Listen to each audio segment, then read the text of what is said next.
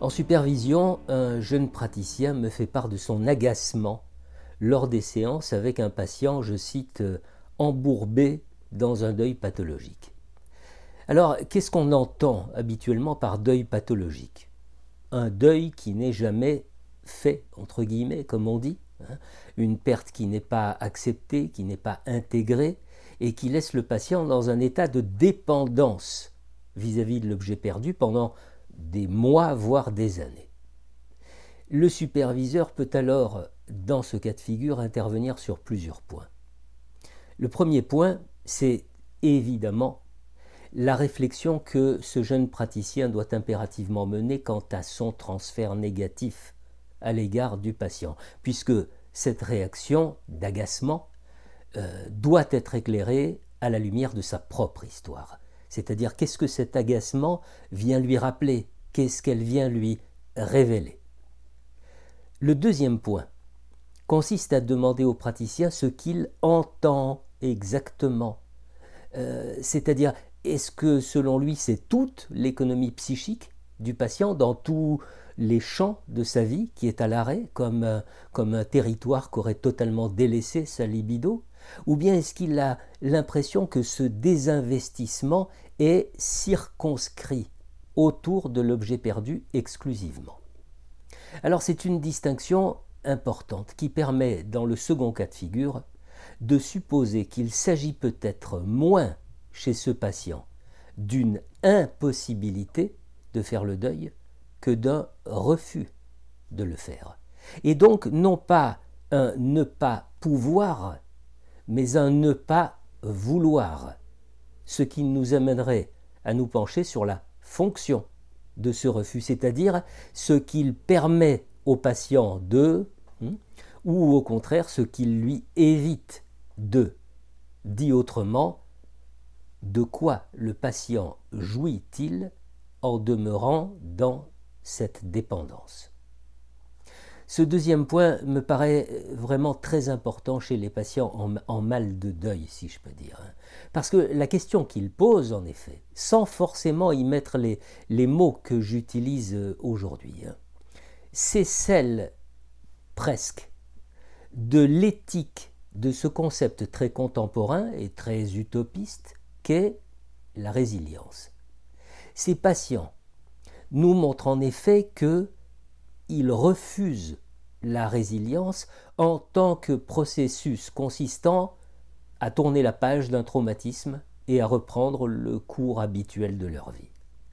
Les séances de supervision l'ont mis en lumière, c'est ce point précis qui a provoqué l'agacement de mon jeune supervisé. Comment, comment une personne dans le mal-être peut-elle se cabrer devant la possibilité d'un mieux-être? Eh bien, l'explication réside parfois dans le refus de l'oubli et du pardon. Refuser cette acception de la résilience, c'est tout simplement dire et montrer que certaines plaies ne se referment jamais l'histoire du patient de mon jeune supervisé, parmi d'autres, témoigne peut-être de cette vérité-là. Le fait que la parole de ce patient se, déploie, ou plutôt, ou plutôt qu'elle bégaye dans un paysage de douleur, c'est le signe d'un entêtement, le signe d'une obstination à ne pas laisser triompher l'oubli, et ce, malgré le, le désespoir. Parce que c'est ainsi, hein, voyez-vous, l'histoire, mais l'histoire avec un H majuscule, hein, engloutit parfois notre histoire personnelle au point que nous ne souffrons pas seulement du poids porté de notre histoire, mais inévitablement aussi du poids de celle de nos parents, de nos aïeux, de notre communauté ou de notre peuple. Contrairement à ceux qui, nombreux aujourd'hui, se donne pour combat de réécrire l'histoire. Eh bien, la psychanalyse s'attache pour sa part à préserver, euh, je dirais, une certaine pureté de l'histoire. Elle s'attache à respecter le poids mémoriel qui transcende les générations. Ce poids mémoriel Freud l'évoque d'une certaine façon, hein, quand il écrit que si le mécanisme de défense qu'est le refoulement préserve la mémoire des expériences douloureuses, mais euh, ces expériences continuent pourtant d'influer sur la vie de l'individu d'une manière inconsciente. Alors imaginez, imaginez que par la délivrance aberrante d'un message trop précoce de la part de l'analyste, imaginez que ces expériences fassent retour. Cette trop grande précocité pourrait bloquer le processus de réintégration des souvenirs traumatisants dans le psychisme.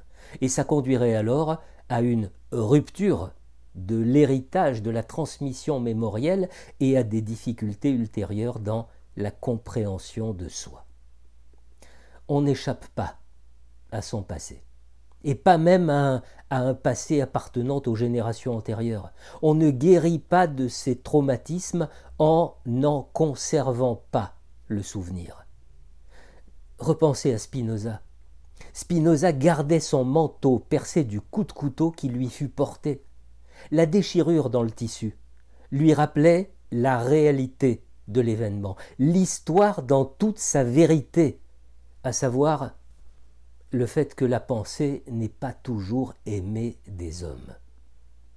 Tourner la page et passer à autre chose ressemble souvent à un leurre, un, mode de défense qui fait obstacle à une exploration plus profonde de l'héritage mémoriel. C'est tellement, tellement confortable de, de retrouver un peu de normalité, c'est tellement apaisant d'ignorer les zones troubles de notre passé. Seulement, le passé demeure vivant, et il nous poursuit comme si nous étions sa proie. Ce n'est pas parce que quelque chose est passé que ce quelque chose est fini.